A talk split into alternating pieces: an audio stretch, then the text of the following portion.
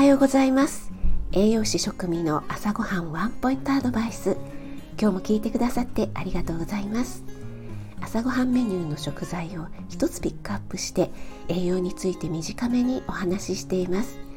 お出かけ前の支度中移動中に耳だけ傾けていただけると嬉しいです。夜は今まで通り簡単聞くレシピ調理法食品の効果効能について放送しています。はい、今日の食材は長ネギです。お味噌汁の具材続きでわかめ豆腐ときたので今日は長ネギです。皆さんお味噌汁に長ネギ入れますか？美味しいですよね。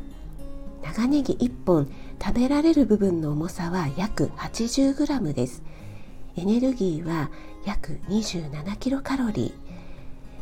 長ネギはビタミン C カロテンなどのビタミンミネラル類が豊富ですね。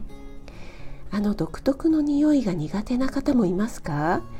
あの匂い成分硫化アリルといって細菌を防ぐ効果があります。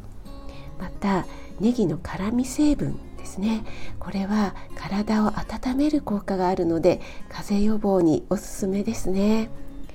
昔風邪をひいた時にネギを焼いて首に巻くってありましたよね。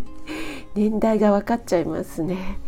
効果があるかは分かりませんが意外と理にかなっている民間療法なのかもしれないですね。あなたが美味しく食べて美しく健康になれる第一歩を全力で応援します。フォローいいね押していただけると嬉しいです。2月22日月曜日2月最後の週の始まりです。今日も良い一日となりますように。気をつけていってらっしゃい。